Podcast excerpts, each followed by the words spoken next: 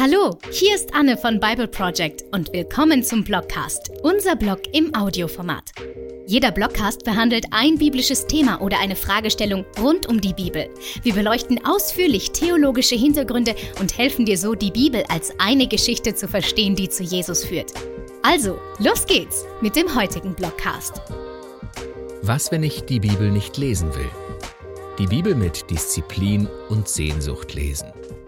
Ich sehne mich danach, deinen Geboten zu gehorchen. Erneuere mein Leben durch deine Güte, Herr. Sei mir gnädig und rette mich, wie du es mir versprochen hast. Psalm 119, Verse 40 bis 41. In den kommenden Blogs beschäftigen wir uns damit, wie wir die Bibel mit unserem ganzen Sein lesen können. Aber viele von uns kämpfen mit einem viel tiefer liegenden Problem. Was, wenn wir die Bibel gar nicht lesen wollen? Das auch nur zuzugeben kann für manche ziemlich hart sein. Für viele Christen ist das Bibellesen ein großes Muss des Glaubens, besonders als Teil einer täglichen Andacht, Gebets- oder stillen Zeit. Tatsächlich ist das wahrscheinlich ein Teil des Problems. Vielen von uns wurde gesagt, dass wir die Bibel lesen sollen, aber nicht, wie wir dranbleiben oder warum überhaupt. Aber es ist nichts falsch daran, einfach ehrlich zu sein. Spätestens nach ein paar Jahren im Glauben werden wir Zeiten erleben, in denen uns die Bibel ziemlich bla vorkommt. Ja, das ist der theologische Fachbegriff. Solche Zeiten sind Gelegenheiten zum Lernen, die Dinge neu aufzurütteln und sich auf den Grund zu besinnen, warum wir überhaupt ein bibeltreues Leben führen wollen, um unseren Platz in der Geschichte zu finden, die auf Jesus hinweist. In diesem Sinne möchte ich euch vier Dinge vorschlagen, die jede und jeder von uns tun kann, wann immer und nicht falls wir die Bibel nicht lesen wollen. Erstens, frage ehrlich nach dem Warum. Wir leben oft ein ungeprüftes Leben. Daher kann eine bewusste Reflexion des Warum hinter unseren Gefühlen und Entscheidungen sehr wirkungsvoll sein.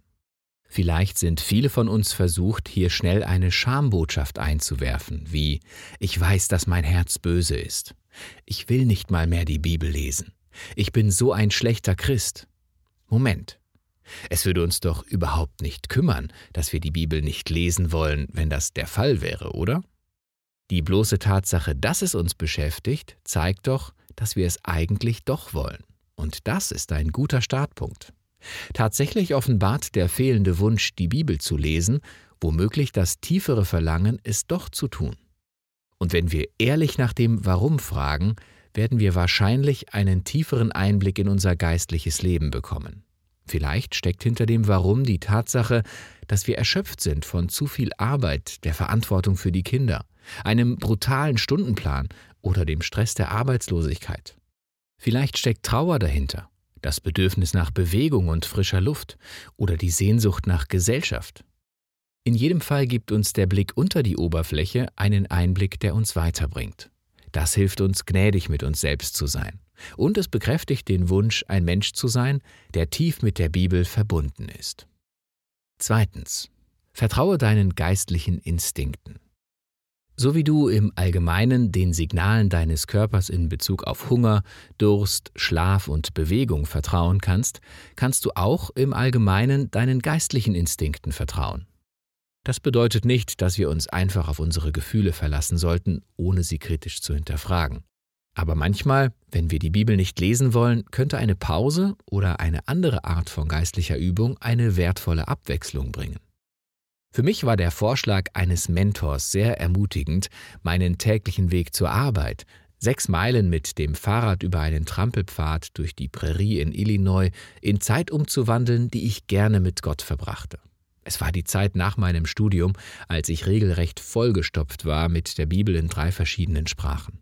Noch mehr zu lesen fühlte sich einfach unmöglich kraftraubend und entmutigend an. Es war so befreiend, diese Fahrradstrecken Gott zu widmen, und beim Beten und Strampeln kamen mir häufig Sätze und ganze Abschnitte der Bibel in den Kopf.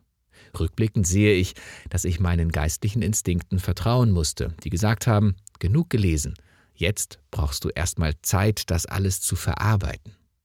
Vielleicht wirst du überrascht sein von dem, was auftaucht, wenn du deinem Bauchgefühl vertraust und trotzdem weiter nach Gottes Weisheit suchst. Und wenn du wieder bereit bist, die Bibel einfach klassisch zu lesen, wirst du es umso mehr wertschätzen. Drittens, verändere die Situation. Du kannst ganz proaktiv eine positive Veränderung herbeiführen. Das menschliche Gehirn ist darauf ausgelegt, sich fit zu halten, indem es Abwechslung sucht. Abwechslung tut Wunder, sagt man, und es stimmt. Hier sind ein paar Ideen. Probier mal eine neue Übersetzung oder eine andere Form. Wenn du die Bibel liest, probier es mal mit Hören. Es gibt reichlich kostenlose Versionen. Wenn du sie in der Regel hörst, probier es mal mit Lesen, zum Beispiel eine dieser wunderschön gestalteten Bibeln, die heutzutage erhältlich sind. Wenn du schon eine Weile im gleichen Buch oder Kapitel festhängst, lies mal Abschnitte, die du noch nie oder schon lange nicht mehr gelesen hast. Lies mal ein vertrautes Buch der Bibel kapitelweise von hinten nach vorne.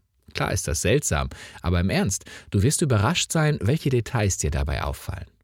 Such dir ein Thema oder Bild aus und folge ihm durch ein Buch oder einen Abschnitt. Liebe in Deuteronomium ist ein Klassiker oder Stille im Markus-Evangelium. Such dir einen Abschnitt aus und nimm ihn als Vorlage für ein Bild, ein Gebet oder eine andere kreative Antwort. Die Bibel hat nicht umsonst über Jahrhunderte Künstler und Denker inspiriert. Schau dir eines der Bible Project Videos an, bevor du den entsprechenden Abschnitt liest. Das Grundprinzip ist einfach. Probier etwas Neues aus, etwas, das sich natürlich anfühlt und dich abholt, und dann hab Spaß damit. Viertens, es ist nicht für immer. Das gilt unabhängig davon, wie es dir gerade in genau diesem Moment deines Lebens mit der Bibel geht. Wie die verschiedenen Jahreszeiten hat jede unterschiedliche Phase in unserem Bibellesen ihren Sinn und ihren Nutzen. Aber eins ist sicher, es ist nicht für immer. Gefühle kommen und gehen, während die Wurzeln unserer Sehnsucht weiter wachsen. In einem ausgeglichenen Leben sollte Bibellesen sowohl eine Disziplin als auch ein Wunsch sein. Meine Hoffnung ist, dass wir uns gegenseitig mehr dazu ermutigen, eine tiefe Sehnsucht zu entwickeln, öfter und tiefer in die Bibel einzutauchen. Außerdem hoffe ich, dass wir uns gegenseitig helfen können, praktische Strategien zu entwickeln, wie wir die reichhaltigen, aber komplexen Inhalte der Bibel besser verstehen und genießen können. Wichtig ist, dass wir unser Bestes tun, damit die jetzige Phase ihre Arbeit tun kann. Wir sollten uns daran erinnern, dass die Bibel uns ein Leben lang begleitet. Sie kann nicht innerhalb von ein paar Monaten oder einem Jahr abgehakt werden. Wenn wir das wirklich verstehen, können wir auch mit solchen Zeiten Frieden schließen, in denen uns einfach nicht danach ist, sie zu lesen. Und solche Zeiten werden kommen. Das war der Bible Project Blogcast. Bible Project ist ein spendenbasiertes gemeinnütziges Animationsstudio. Großzügige Menschen wie du machen dieses Projekt erst möglich. Den Link zum Blog für diese Episode findest du in den Show Notes. Wenn du mehr Material, Videos und Informationen über das Projekt haben möchtest, besuche unsere Website. Vielen Dank!